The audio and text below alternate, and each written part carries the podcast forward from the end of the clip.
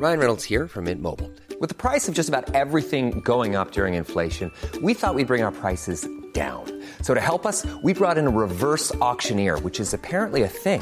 Mint Mobile unlimited premium wireless. Ready to get 30, 30, bit to get 30, bit to get 20, 20, 20, bit to get 20, 20, bit to get 15, 15, 15, 15 just 15 bucks a month. So, Give it a try at mintmobile.com slash switch.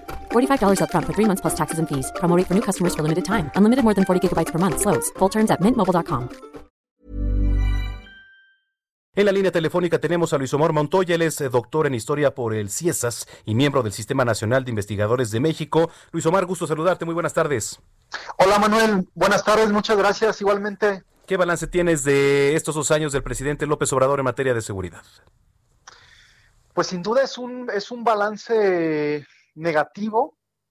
Eh, me parece que si bien su gobierno ha tenido aciertos, eh, quizás en materia de seguridad, el, el digamos, el, peor error eh, en su estrategia sin duda es el, pues es la lucha constante que ha tenido eh, con los gobiernos locales, con los gobiernos estatales. Me parece que eso no, no ha contribuido y definitivamente es un factor que sí está en manos del gobierno o sí está en manos del gobierno atender, pero no lo han hecho. Eh, casos eh, emblemáticos como Guanajuato, como el propio Jalisco, así lo, así lo demuestran. Eh, me parece que mm, se, de haber, digamos, consensuado con los gobiernos estatales, con los gobiernos municipales, su proyecto de nación en torno pues al tema de seguridad seguramente hubiera avanzado mucho más pero durante estos dos años de sexenio que van, pues se han, se han enfrascado. Eh, decía por ahí uno de tus radioescuchas que, que uno de los aciertos del gobierno López Obradorista es, digamos, esta, eh, este traer pues a cuenta al pasado, pero me parece que desde mi perspectiva como historiador, pues el, eh, la, se tiene que echar mano de la historia, pero justamente para, para lograr, digamos, eh, concretar pues proyectos o, o, o medidas pues tangibles en el presente, es decir, de nada sirve estar eh, como siempre yendo hacia el pasado si no es con un objetivo, una finalidad. Eso se le conoce en historia como un ejercicio de historia contrafactual, pues hay diferentes tipos de historia.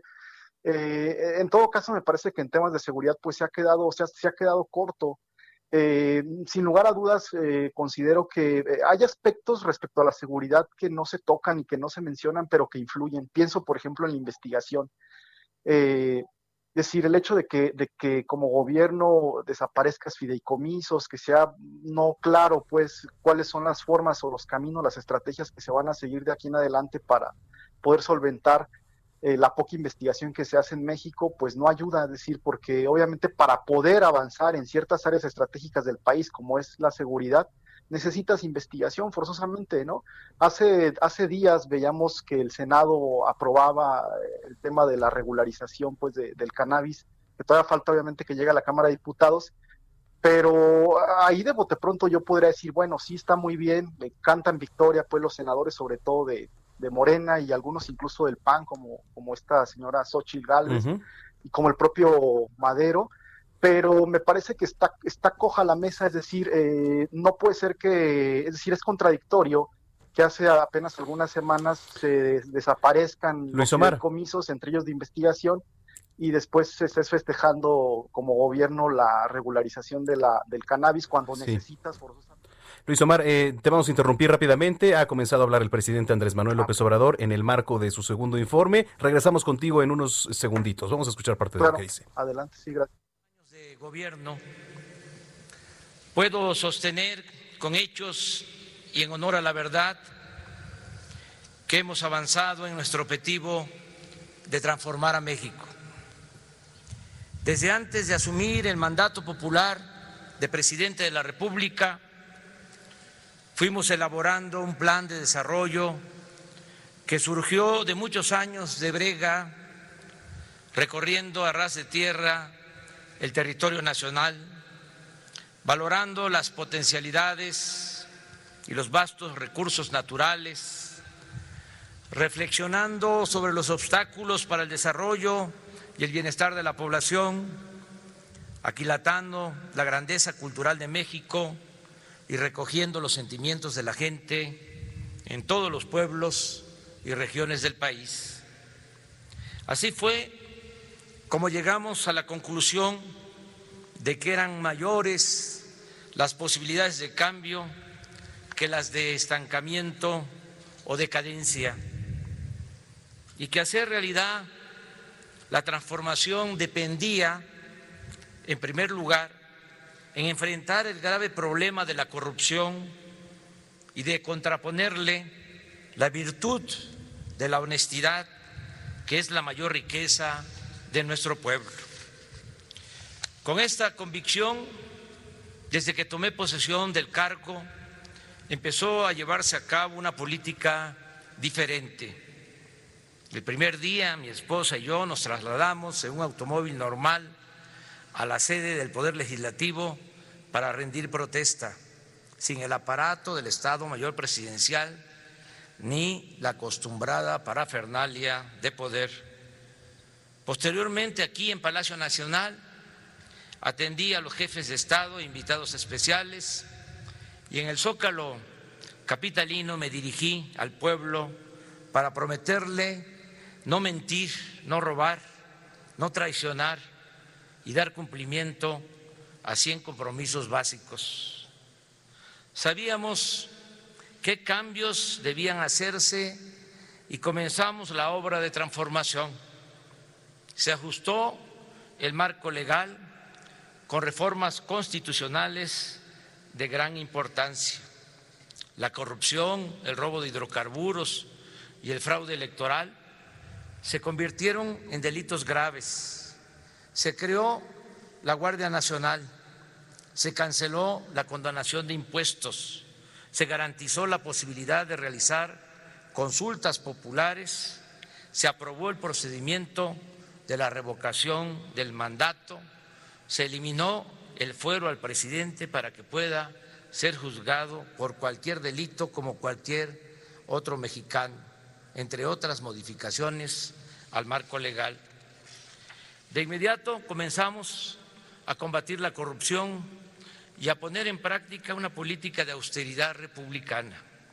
Hemos ahorrado en dos años un billón trescientos mil millones de pesos en compras y contratos reduciendo al mínimo el robo de combustible, el llamado huachicol, disminuyendo drásticamente la defraudación fiscal y otras malas prácticas dañinas que proliferaban en la hacienda pública en el antiguo régimen.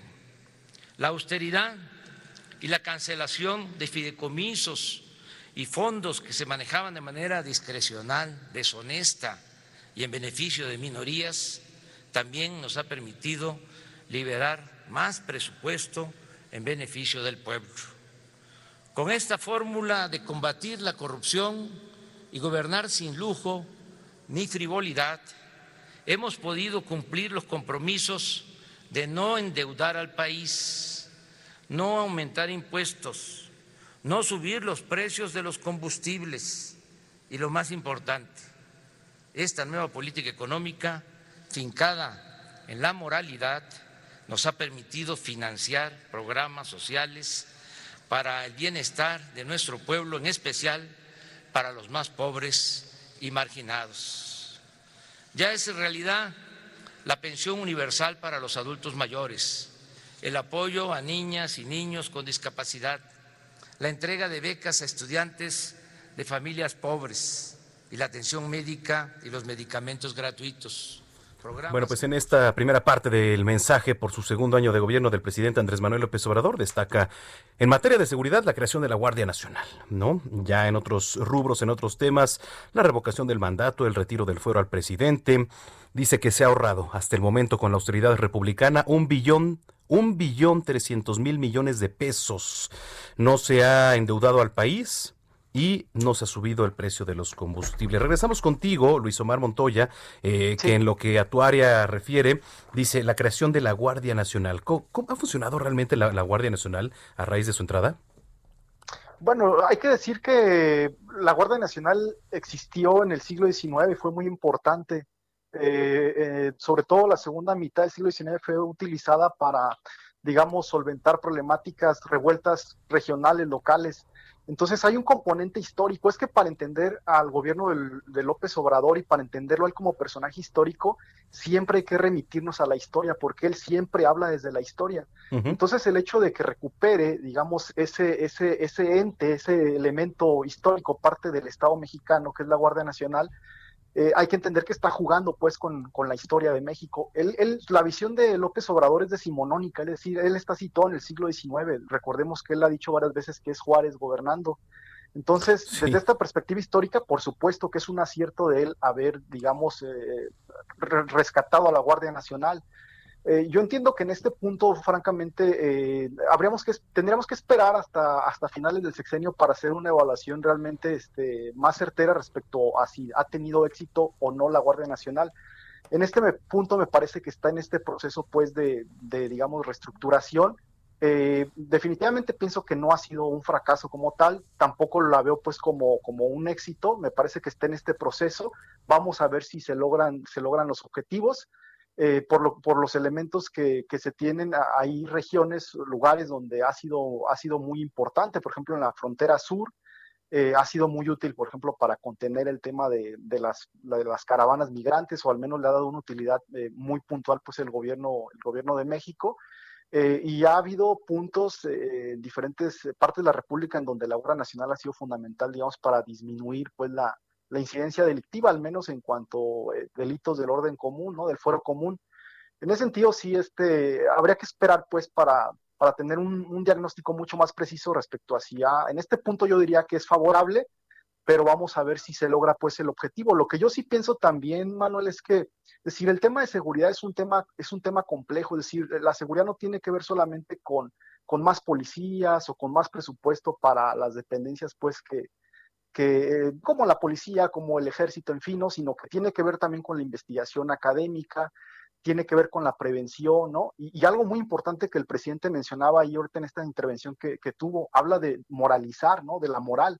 Es algo muy relevante porque recordemos que a principios del sexenio eh, él mandó, eh, digamos, editar pues este texto de Alfonso Reyes, que es su cartilla moral, y la semana pasada precisamente eh, presentó en una de sus mañaneras eh, su guía ética, es decir, él está situando en el centro la a la ética y a la moral, es decir, está planteando que para solucionar el problema de, la inseguridad, que tiene que ver obviamente con la impartición de justicia, con los delitos, en fin, pues está, está planteando que necesitamos recuperar la, ética y que tenemos que apelar también a la moral, ¿no? Eh, ahí lo que pudiera ser cuestionable por muchos ciudadanos es, bueno, este, ¿por qué no deja simplemente la, digamos, la edición de este material en una versión digital, porque mejor esa lana que se va a gastar en imprimir el documento, deben ser millones de documentos o ejemplares del mismo, porque mejor no lo usa para, para solventar pues el problema que existe con, con los niños que no tienen acceso pues al medicamento para el cáncer, ¿no? Y ahí habría también un problema de orden ético y por supuesto también de orden moral, ¿no?